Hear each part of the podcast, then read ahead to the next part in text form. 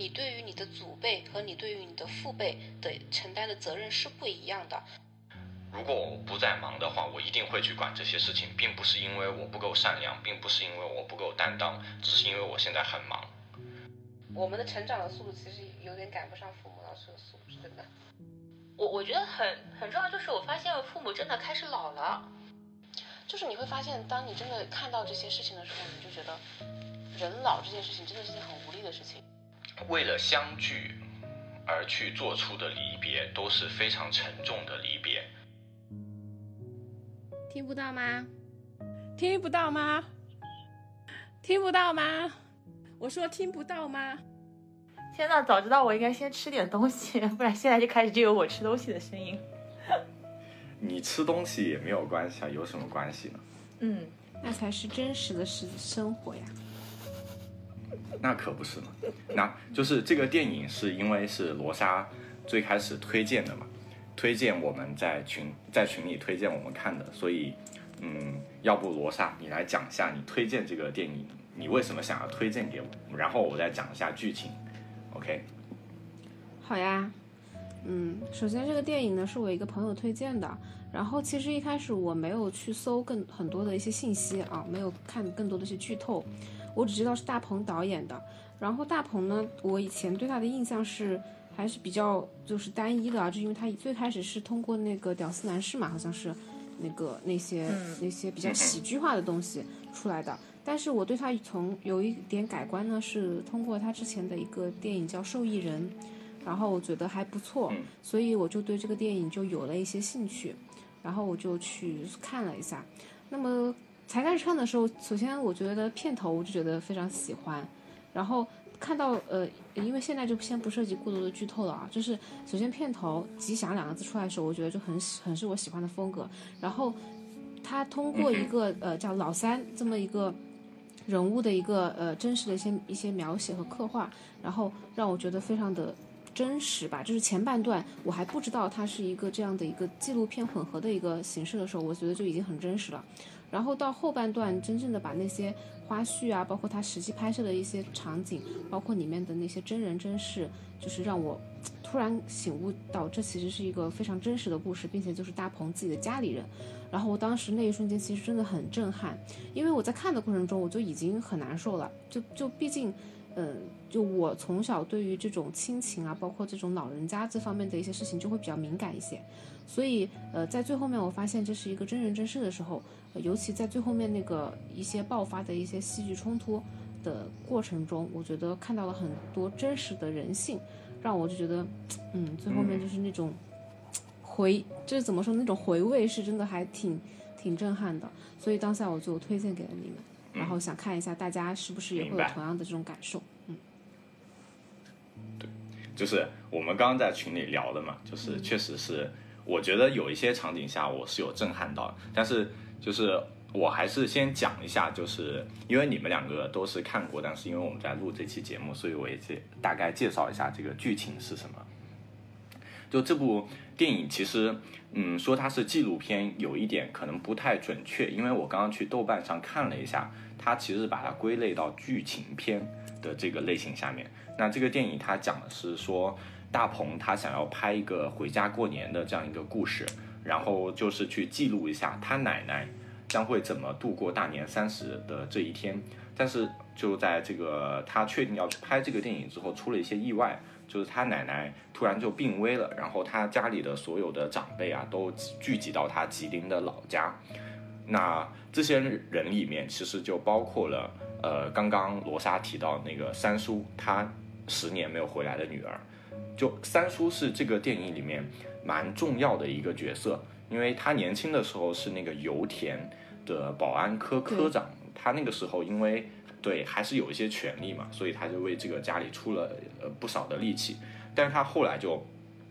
我感觉他那个病，我不知道你们是怎么看他那个，我觉得是有一点像是老年痴呆啊。对，好像是是老年痴呆。对对对，但是他去那个精神病院看精神病院，他也不收嘛，所以他。他那个老三就只能跟大鹏的奶奶，也就是老三的妈妈，他们相依为命。然后是家里的那个二嫂，老二的老婆，虽然是他离一直离婚状态的老婆，来照顾这个三叔和奶奶。但是后来的话，还是在过年前的话，那个奶奶还是走了，就留下这个痴呆的这个三叔。那剩下的这些兄弟姐妹，还有那个三叔回来的女儿，女儿她叫王庆丽，然后他们吃饭，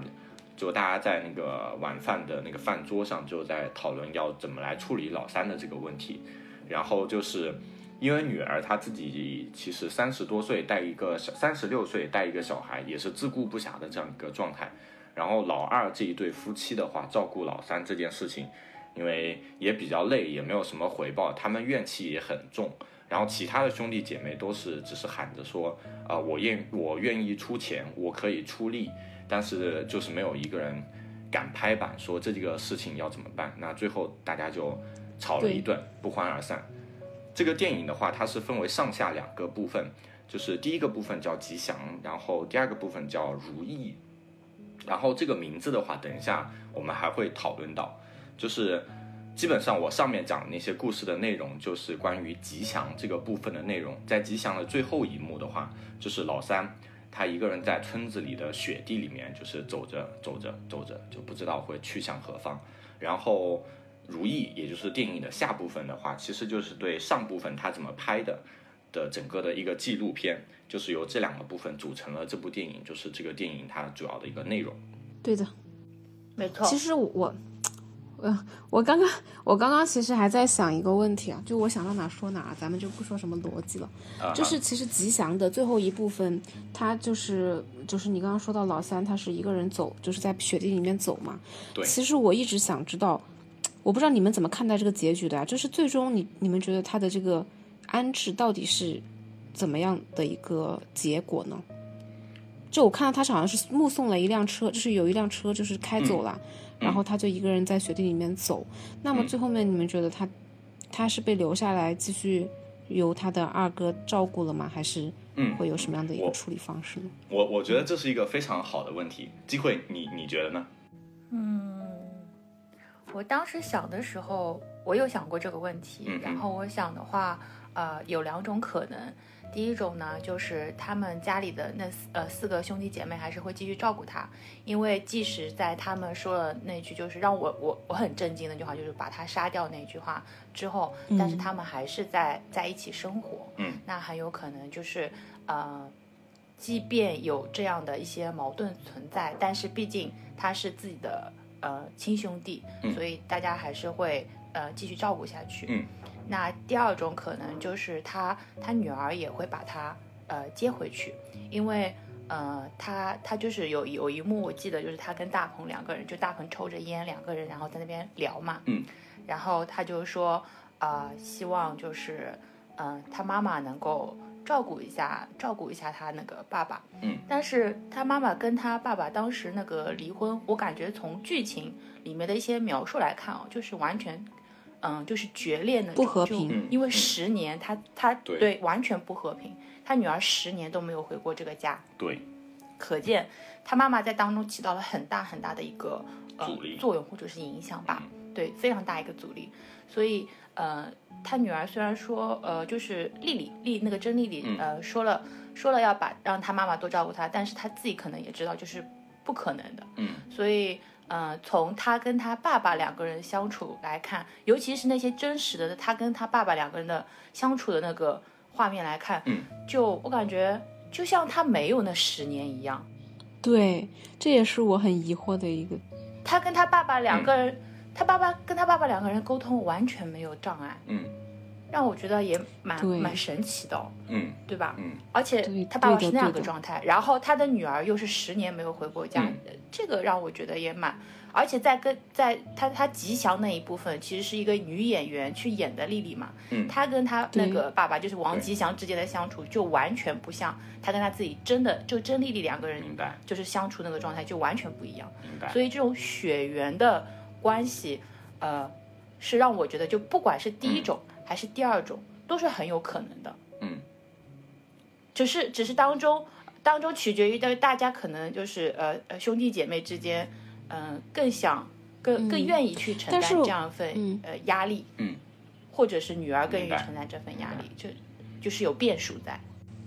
但是我我是在想，就是因为好像他们就刚刚季慧说的，他们好像是一直生活，就四四兄妹啊生活在一起。但其实我看剧里面好像是只有那个二哥、二嫂。才有一直在农村，然后其他的兄弟姐妹其实一直在外地。然后有一幕让我觉得也挺挺让我本来让我挺费解的，后面我慢慢明白了，就是有一幕那个是是三是大嫂还是哦。谁，就是那个说了一句说呃，有个有一个导演问了他一句话，说你觉得以后你们这样的团聚还会有吗？他非常坚定的说不可能了，就是嗯，对，他就他就说很坚定的说不可能了，对绝对不会再有了。说什么他们的妈妈就是相当于老人家还在的时候是相当于是一个主心骨，然后老人家已经不在了，以后不可能会有这样的聚就是相聚了。我一开始其实非常不能理解。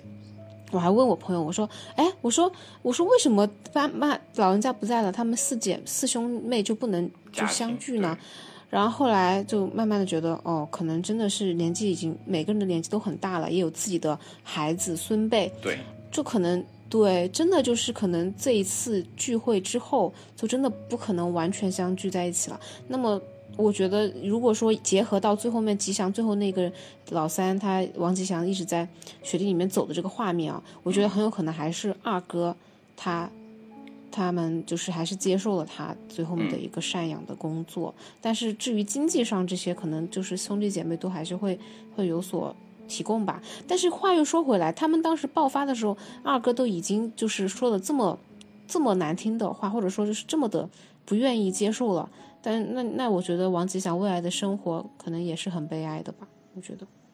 嗯，你刚刚说的那个树树倒猢狲散，其实那一幕的话，也是我非常有感受的一幕啊。就是你们应嗯，就是他电影其实出现了三次名字嘛，就是一次是吉祥，一次是如意，还有一次是吉祥如如意。然后它三次分别对应的是三个英文名，吉祥就是电影的第一部分对应的是 a reunion，就是一次团聚嘛。然后如意的话是 a final reunion，、就是一次最后的团聚。然后还有吉祥如意的话，它对应的名字其实是 the reunions。其实我觉得他们对这个对点他们为什么会，他们会不会再相聚呢？我觉得是会相聚的，但是形式可能会有一些差别，就好像是，嗯，为什么他最开始是叫一次团圆？那是因为大家想要，呃，回到奶奶的身边，然后大家一起最后过一个年，但是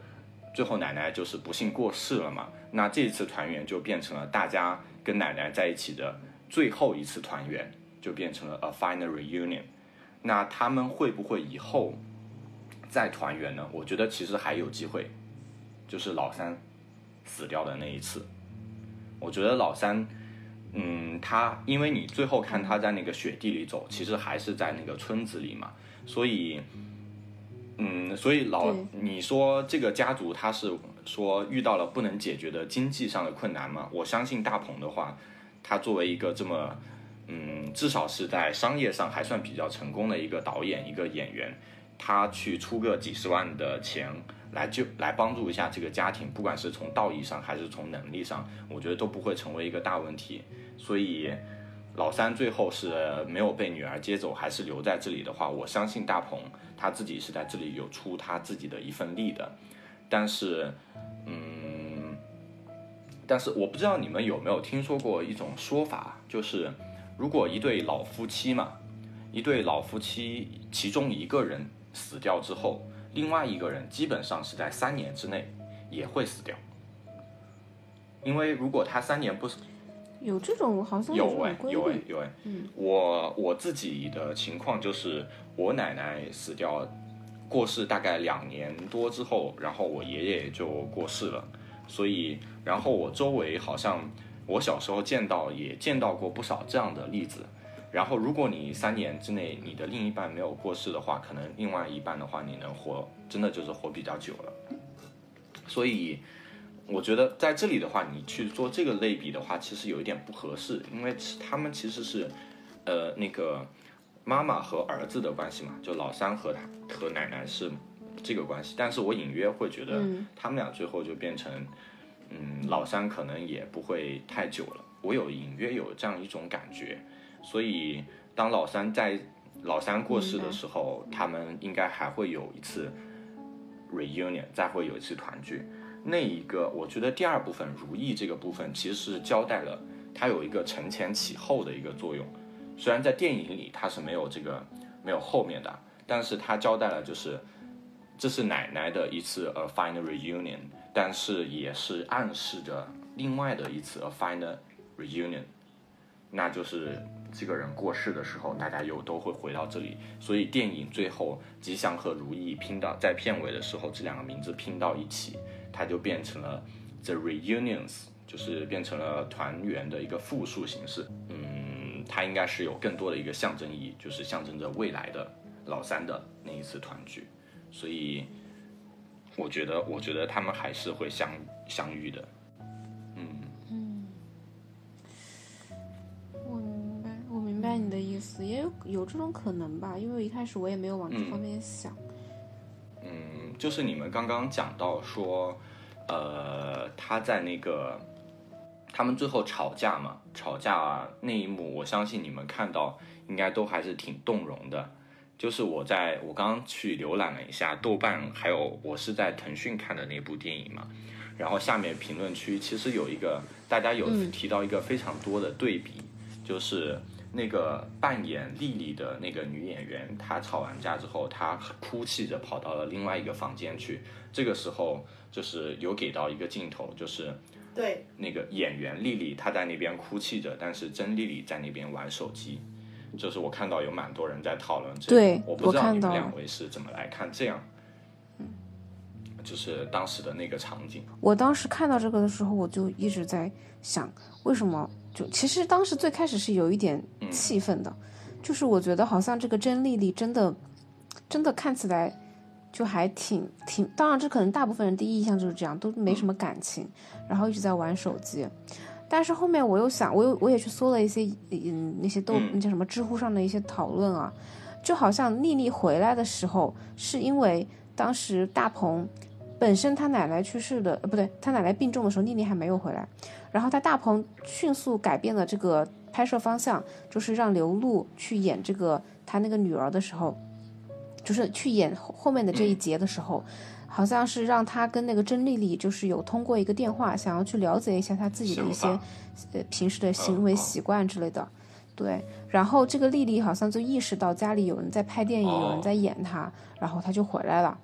就是我我我是看到哦知乎上有有这么一个人在说啊，也不知道是真假。就是我其实就觉得她回来可能真的就并不只是，就并不是单纯的说我要回来看我姥姥最后一面，要回来看我爸，要怎么怎么样，反而也很有可能是比较功利的，就是说想回来看看有人在拍我，然后觉得有意思，然后觉得是可以上上镜，可以自己也出个镜这样子的一些想法。我当时真的是这么想的，所以我就更加对这个人物就是怎么说呢，也不能说很很气愤了吧，就是说觉得很很悲凉。这我觉得。嗯不仅是对他悲凉，更更悲凉的是感觉到他的父亲很悲凉。就是，尤其像你们刚刚提到的，他一回来就跟他父亲非常的亲热。我当时其实非常不能理解，为什么？就是我可能跟季慧是两个方向的思考。季慧可能觉得是因为他的血缘关系导致他们一直很亲切，那一一来就比较亲切。但我反而觉得的是，这是真实的开心，还是说他是因为有有有这些看到从未看过看到过的这种电影拍摄现场，他已经一个人处处在很亢奋的状态，然后也想在镜头前展示好一些可能跟父亲的一些互动什么的。就我就在我可能有点点阴谋论或者那种、那种感觉啊，就是我会觉得这个人有没有一点这样的心态，所以这个就让我觉得，尤其到最后爆发的时候，他在那玩手机，反而还不如那个真演那个演员的那些情绪。当然，也不不能否认的是，那个演员毕毕竟是演员嘛，可能他的情绪有一部分也是演演出来的。但是总觉得这样一个很很大的一个差距对比，其实给人的心理上冲击还是挺强的。我觉得是这样的。嗯其实有一点，我觉得也蛮那个，嗯、就是因为我一开始会觉得，就是他是血缘关系，所以他们两个会，呃、嗯对比较亲近。嗯、对对对，因为至少至少从父亲那一端表现出来的，我让我觉得是这样子的。然后你刚刚那样一讲的话，我突然想到一个、一个片段，就是那个那个演员演员丽丽就问他、问那个甄丽丽，就那句话，他就问了个问题，就说那你为什么十年之间一次都没有回去呢？然后那个片段就截然就是断掉了，他就没有回回答。嗯，他沉默了，甄丽丽她沉默了，然后再掐掉了。而且他的，而且他沉默了，而且那个表情有印象。很真实。所以如果按你刚刚那种讲法，那那之前就是表现出来那种跟父亲很亲近啊什么对的，，因为真的一个成分到底有多少？还是他只是在立什么人立设哦，你说他在刚开始很热情的那个史丹利人设，因为他十年都没有回来，就他跟父亲的感情，我相信，就换作是我，我觉得嗯就就包括我自己也是，我如果跟我亲生母亲那么多年没有没有怎么见面，我才见面，我不会这么热情的，就是这样的。嗯，会有很很强烈的不熟悉感。嗯对对，尤其尤其是你，其实你看到你的父亲已经变得很大的样子了，就头发也白了，然后一看就神志不清了。我觉得这种时候，更多的应该是心疼，或者说，就可能就是面无面，就是就是没有办法表现出一些情绪吧。我觉得如果是一个比较有感情的人的话，那一幕我看到的，嗯，我我我第一感觉啊，我第一感觉是他在逃避什么，因为他其实他离开的时候，就是离开这个家庭的时候，大概跟他妈妈一起离开这个家庭的时候，他是十五六岁左右的时候嘛，所以那个时候他其实他是知道这个家庭发生了什么的，就是爸爸得了重病，然后妈妈要跟他一起离开这个家庭，因为否则的话，这个男人会成为他一生的负担。所以他为什么十年没有回来？我相信，嗯，我觉得这是我个人对于他的一些揣测，不太友好的揣测，就是他不想，嗯，搭上这个负担。我觉得这一点的话，嗯，如果真的是你血浓于水，血浓于水的话，你那么情感真挚的话，他扮演就是三十六岁的他脱离了他母亲，他十五他已经不是十五六岁的时候会被他母亲要求着你不可以怎么样怎么样，你成年之后，你长大之后，甚至你有了家庭之后，你有很多时间去做自己的选择，但是他为什么一年都没有一一一次都没有回来看过他的爸爸呢？我觉得就是负担。如果我一直远离这个事情的话，那我永远都不会去要不需要去承担这个责任。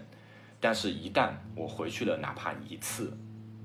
我家里的那些事情，他们就会永远像一个泡泡糖一样粘在我身上，我再也摆脱不了了。所以，他为什么对我觉得，如果你一个人一直是在用这样的一种思维方式去做事情的时候，当你遇到一些你无法去处理的事情的时候，你会下意识的去逃避，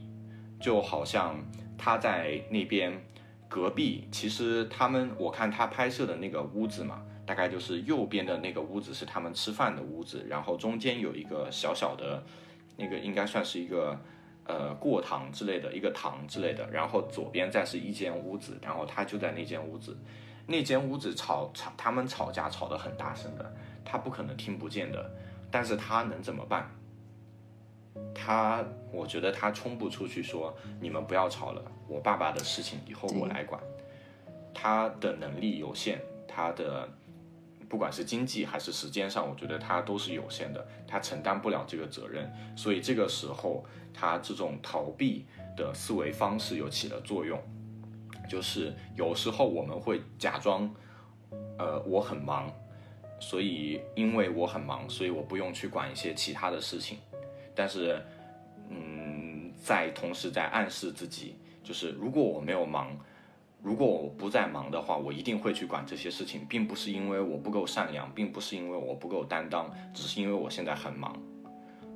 我觉得人会这样去说服自己的，所以他在那边玩手机，我觉得是他一种下意识的逃避。哎，我非常认同。其实我听下来，我真的蛮认同嘉诚说的。我想到有两点啊，第一，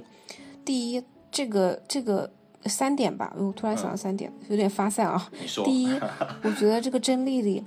这个这个甄丽丽其实是幸运的，因为她在拍摄，而其实那个嗯那那一幕爆发矛盾的那一幕，嗯其实是演员刘露去帮她承担，帮她替代了那一整场的矛盾的一个冲对击。对对，其实他是很幸运的，但是实际上这个矛盾是非常真实的，是那个演员在那边，就是这很神奇的一种体验，是那个演员帮他承担了一切，而那个演员确实又非常投入进去，嗯就你会发现这个很魔幻的事情，这第一点。所以第二点，刚刚说到的他在逃避，其实我突然又能理解了。我刚刚本来是觉得 其实挺气愤的，但是我后面转念一想，如果是我，我可能也未必能做到什么。就是可能我也是会一样的选择逃避。嗯，就其实可能，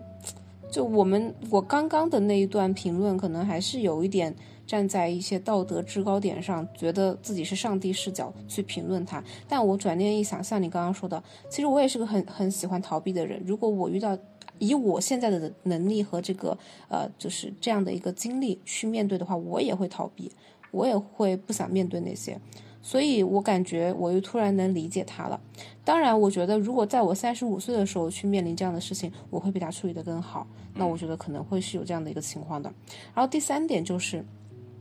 就突然觉得自己嘛，就是就是不管是自己也好，还是现在绝大多数出来工作的年轻人也好，其实是很幸运的，因为说实话，家长里短，包括家里的一些矛盾，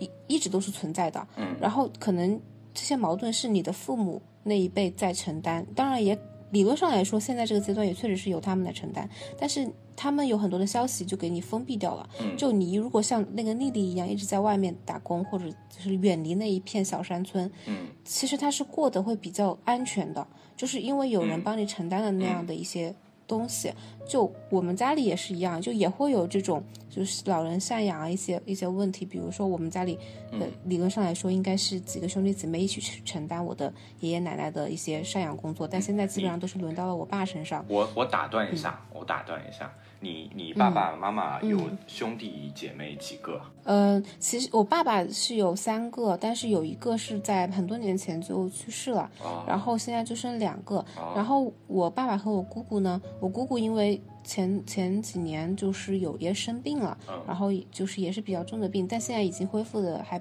挺好的。然后但是他身体就是一直就是不稳定嘛，就相当于就是养老的责任都在我爸身上。但是我姑姑可能性格上也比较强势，在某些事情上两两个人之间，就上次清明节回去，嗯反正就是我就觉得他们基本上已经近乎决裂的一个状态，就我就觉得可能就是我爸妈他们承担了挺多这种事情的压力的，只是因为我们在外面就其实我们是幸运的，没有去。嗯。去接触到这些事情，然后反正我刚刚就觉得有这么三点感悟吧，我觉得，嗯。我觉得这个话题是，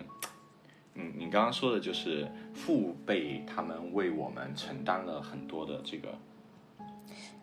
也不是说为我们承担，因为我一直觉得，就是你对于你的祖辈和你对于你的父辈的承担的责任是不一样的，就是可能我们。爷爷奶奶辈的一些赡养的压力，理论上来说，确实是父辈会承担的更多，这个我觉得没有什么太大的问题。当然，我们现在成长起来也是二十多岁、二三十岁的人了，理论上来说也是应该要去帮父母去承担这些一些一一部分的责任吧，只能这么说。所以，并不是说他们帮我们去分担什么，而是我们应该要去帮他们分担。但是由于我们一直在外面，然后可能他们就避免我们这部分的一个分担的一个义务了。我觉得是这样。嗯，我觉得你好像，你跟你姐姐的关系挺好的，你们应该以后不会有这样的问题。呃，我跟我姐姐的关系也是比较复杂的，所以以后一定会有这样的问题。啊，真的吗？我觉得你们的关系看起来还挺好。那我跟季慧就没有这样的问题，我跟因为季慧独生都是独子女嘛生子女。不是，呃，不是，因为因为我们家也是，就是其实我跟我姐姐是分开长长大的嘛，就是我们可能未来、我们俩的关系挺好的，对，但是可能未来就是会在一些事情上是我们不由身不由己的。对我对对我明白，我好像听你讲过这个事情。嗯嗯嗯嗯，然后这是我的感感受，嗯就我我想就这里问机会一个问题啊，因为嗯，你看，就是我跟罗莎现在都是在她在杭州工作，然后我在上海工作，然后都不是跟爸爸妈妈就是生活在一起的这样一个状态，然后你是一直跟爸爸妈妈生活在一起的这样一个状态，就是跟爸爸妈妈从小一直生活，大概就不暴露你的年龄了，生活这么多年。你觉得会有什么？比如说你在成都念书那几年，跟你现在的这几年，这个中间你觉得感受上区别最大的是什么呢？你还是暴露我年龄吧，被你这样讲，没有啊感觉我四五十岁一样。你肯定，你肯定是已经大学毕业了，这个暴露什么？被你讲那口气就好像是啊。对啊，你总是有一个年轻的心态嘛，所以我问你这个问题 应该为什么圆不回来了？我三十好吗？你很烦啊！我三十好吗？而且我我是从高中开始就不跟爸妈住一起了，然后大学也是，我是回来工作之后，然后才跟他们住一起的。跟他们住一起的话，没有什么没有什么太大问题，因为因为嗯、呃我觉得我觉得以前会有点问题，因为我我可能还不太、不太懂事，然后因为又是独生子女，父母比较宠我嘛，嗯所以就跟嗯小公主一样。会发脾气，嗯、嗯但是后来也经历过一些事情，然后不管是生活上、工作上，我就感觉自己，嗯、慢慢慢慢的就开始懂点事情了，然后很很，我感觉很核心的一个就是懂得感恩了。就父母做的一些事情，我会相对来说比较理解了，嗯，然后我也会引导他们去理解我，那么相互之间的矛盾冲突就会越来越少了。所以现在更多的是我会觉得，嗯、很很感很感恩我父母对我很好，嗯嗯然后看到那个就是大鹏他那个电影里的那种情况的话，我感觉就就是我我我父母跟我呃，就跟电影里面他妈妈跟那个老三的那种嗯就很嗯，很像，就是传统家庭里面父母对子女的那种明白。关心啊、照顾啊什么，我都觉得就是嗯就很很自然。所以我我甚至是呃，他跟他女儿哪怕十年没有见，我都觉得他女儿会会对他好的，因为我很自然的把自己带入到那个嗯明白。那个丽丽的那个角色里面，我会觉得我我有我有这个责任跟义务，我也我也理所应当的去赡养我自己的父亲。然后刚刚我还想到一个，就是法律上是怎么界定的，我就去偷偷知乎了一下，然后嗯那个知乎上说，父母离婚之后，子女对父母都是有赡养义务的，就是你你嗯你你你不管怎么样，你都是最后有义务去赡养他的。嗯，所以我觉得，嗯，长期跟父母待在一起，而且双方都比较和谐的话，感情只会越来越深。嗯，其实，嗯，其实我问你这个问题，是因为我自己其实，嗯，呃，我我小时候我念小学在四年级之前的话，其实我都算是一个标准意义上的，呃的留守儿童。然后我小时候是跟我爷爷奶奶长大的嘛，然后在四年级的时候，然后我妈就回来照顾我嘛。但是，嗯，其实从我的记忆中开始的话，我跟我爸接触的时间其实没有特别多，真的没有特别多，所以我经常，嗯，会有经常会遇到的一个问题就是，我一直觉得我跟我的父母，尤其是跟我的爸爸，我们的关系不是特别的亲密，就是很多时候，嗯，我遇到我跟我爸爸坐在一起，其实会处于一个我不知道我应该要去跟他聊些什么，他好像也差不多是这种感觉的这样一个状况，所以，嗯，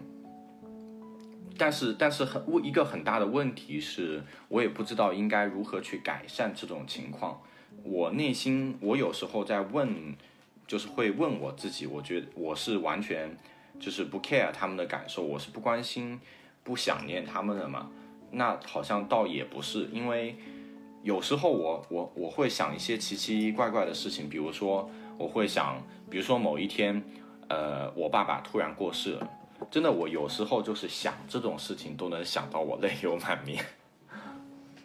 所以，哎，我也是，嘉诚，我跟你说，我在初中的时候，真的，我在初中的时候，很多个晚上，嗯就是就是哭的不能不能不能睡觉。我不知道初中是为什么，反正就是经常想到我的家里老人或者是父辈，然后就会怎么样。然后我有一天晚上还跑到我爸妈房间，就是哭着，我跟他们说，这世界上有没有神仙？然后我说我要去拜拜，我要去求哪里有什么寺庙，我想去拜拜佛，求他们保佑我们全家都只是什么什么长命百岁啊，不要有分离。我就哭着跟他们说，那个时候才初中，你知道吗？我其实觉得那个时候很傻。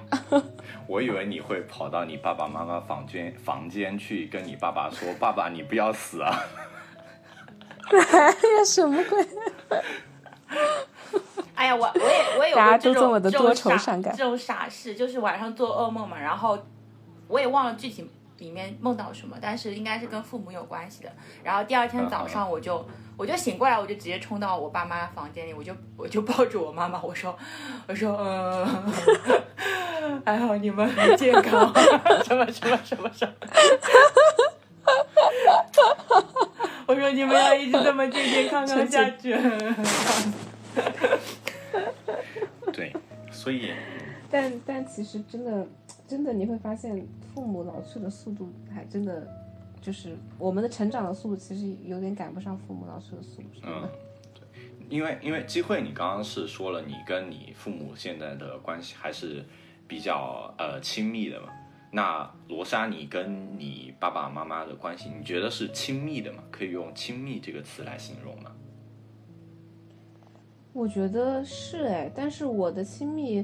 可能不会像机会那样，就是因为机会他是比较可能会比较能表现出来他的一些感情，嗯。但我是其实我的性格本身是比较冷淡的那种，嗯。所以嗯，很多时候我不会表现出来，但是一旦就是有交流的时候，我们就会比较亲密，包括我也经常会帮他们操心一些事情，对，但是我不会像就是嗯经常去不会跟他们撒娇这种。话或者，哎，对我基本上不会，哦就是我可能这方面比较冷淡。在读大学的时候，我可能真的是几个星期都不会打一个电话回去的，现在已经在慢慢的主动培养一些这种习惯了，嗯。我我那我觉得这个方面我要向你学习学习。那你现在你大概多久跟你爸爸妈妈联系一次呢？就是不管是微信或者是打电话。呃，如果是微信聊天的话，我可能因因为主要我爸妈本身也在群里面，有的时候会发消息嘛，我看到了我就会回啊。然后呃，如果说是语音、视频，我一般一周会视频一次。嗯，然后视频可能就东扯西扯，其实没有什么话，就是可能扯个一个小时。你能你能扯到一个小时，那你们一般一般会聊一些什么？就是就是会会聊他们就是这几天就是有什么好玩的事情啊，然后都在家里干什么呀，然后嗯、就是装修，就是我们家可能要要搬新房子，装修怎么样，就是会聊一些其实是一些无关紧要的事情，但是尽量的是让他们去说话，就是我不会一直在说，我可能就是抛个问题出来，然后让他们来说，然后或者我就会说说我们现在的工作呀，然后怎么样啊，然后他们就也也要及时的让他们知道我的工作在做什么，然后我们大概是要个什么样的情况，因为我发现我的父母经常是不知道我们在外面到底是做啥的，就其实也挺未知的那种感觉，也不太好。嗯，就是反正就是强行的去做这样的一些交流，因为我以前其实还是欠缺的很多，所以现在想补回来。嗯，明白。我也是现在这个这个阶段，然后慢慢会表达的。之前的话就是，嗯我不是说嘛，我是独生子女，父母都很宠我。其实很多时候我都是以自己为中心的，就是呃自己的感受最重要，就类似于这种，然后会比较忽略掉父母那那那一方的感受。嗯，嗯。然后后面就是我自己觉得，我我觉得很很重要，就是我发现父母真的开始老了，然后不管是不管是身体上的一些状态啊，然后还有还有那个头发上的那个白头发，我我因为我爸妈头发都很黑，就是哪怕现在也基本上都是黑头发比较多，然后我就看，突然有一天看到看到我妈妈头上有白头发的时候，我就觉得啊，原来我爸妈老了，开始老了。就那个时候就嗯，开始慢慢慢慢，就是其实还是有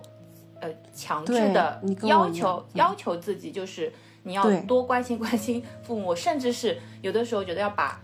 嗯，就是谈恋爱的那种。感觉啊，状态要放在跟父母的对对对对父母的相处上。我怎么对男朋友的话，我应该怎么样对父母，这样子。我跟季慧完全一样，我也是因为有一天意识到这样子的一个变化，然后真的就是强行的去做一些积极主动的事情。我可能跟男朋友都不会积极主动，我一直都是个很冷淡的人，但是现在就是对父母开始慢慢的投入一些热情了。嗯机会，你刚刚那个发言很危险，你对你男朋友，你跟他分手了。我还会，我还会有新的男朋友啊！你在说什么？你说，你说你我只是要现阶段跟对男单身而已好吗对你的父母，所以你跟播客的过程中，两个人吵了起来。我说的是谈恋爱的状态，好吗？OK，他说的是说的说的好像你谈了一个女朋友，你就马上结婚了一样，然后一辈子过了下去了呢。但是这个还是嗯不一样，嗯。那那机会，你跟你爸爸妈妈平常会聊些什么呢？就跟刚刚 Rosa 讲的差不多呀，我就开个话题，然后让他们自己讲。对，其实父母他需要一些表达的机会，嗯，就跟我们做业务调研一样呀。嗯，那你是怎么调研你父母的呢？就爸爸，你来谈一下，对于企业成本管控要用到哪些方法？你有什么想法？其实其实嘉诚嘉诚，我觉得你，我觉得你其实跟你父母完完全全也可以做到的，因为，我觉得你你还没有在你你没有在你父母面前表现很真实的你自己，所以你才觉得哦你没有做到。啊，你这句话很戳到我了。我觉得我在我父母面前的我和在你们面前的我完全是两个完全不一样的人。我觉得也是，所以我觉得是因为你没有去表现你的那个真实的你。如果你用跟我们交流的方式，尝试着去跟你父母交流的话，我相信就不会有这么大的那种压力了。嗯，但是，但是跟你们交流的时候，嗯，我会是一个话很多的人，然后是一个呃很甚至是有点啰里吧嗦的人，但是在我 你也知道父母面前，在你知道就好。继续继续，继续这。这这一段这一段我会剪掉的。你们刚刚的发言我会一定要剪保留掉的。住，please 一定要保留住。我突然觉得把剪辑这个事情揽在身上，好像是一个蛮大的权利。对你应该向你父母展现真实的自己，这样你父母才能认识你呀。但是就是问题就在于，我在我父母面前好像就没有那么松弛，所以一旦你一旦不松弛的话，其实你的话，你就会脑脑袋就会木掉一样，你不知道你应该去讲什么了。你是不是小时候你父母都对你很严厉啊？有一点，我小时候我妈对我有点也很严厉，所以我有一段时间，嗯，蛮蛮怕我妈的，然后我也不想，我也不想就是跟她很去讲一些我真实的想法，我也有过那段时间。嗯哼，嗯。然后后来是你妈把你打服了吗？让你不说，让你不说。你妈是不是把你按在那个老虎凳？你说不说？没有啦，一个是一个是这样真的很累啊，第二个就是我觉真得的很累，是的。真的很累啊。然后还有很重要一点就是，我我知道我爸妈是爱我的呀，我也爱他们，我为什么不做自己呢？嗯，嗯其实嘉诚也可以，如果你不知道怎么样先去做自己，你你就先伪装，就是你可以先尝试着装成你跟我们平时相处的样子，慢慢的可能你就会发现，哎，这种相处模式是可以的。你可以先强迫自己做个几次。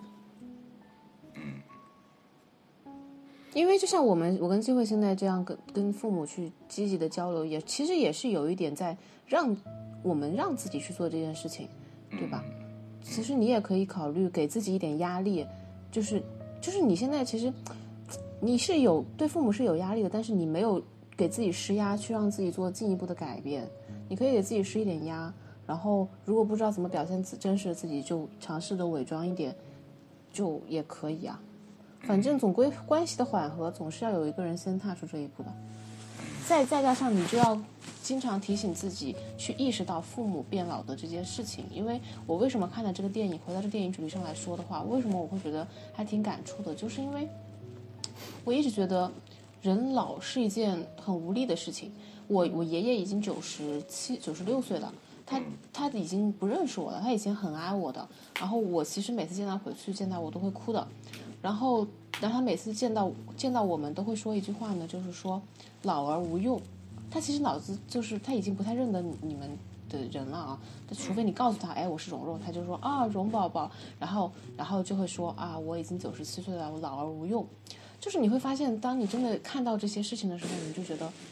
人老这件事情真的是件很无力的事情，然后你去想，你的父母总会有慢慢老去的那一天。如果你现在不抓紧时间去多跟他们进行一些交流，就是我觉得，就是当你去意识到这件事情的时候，你可能心态就会不一样一点吧。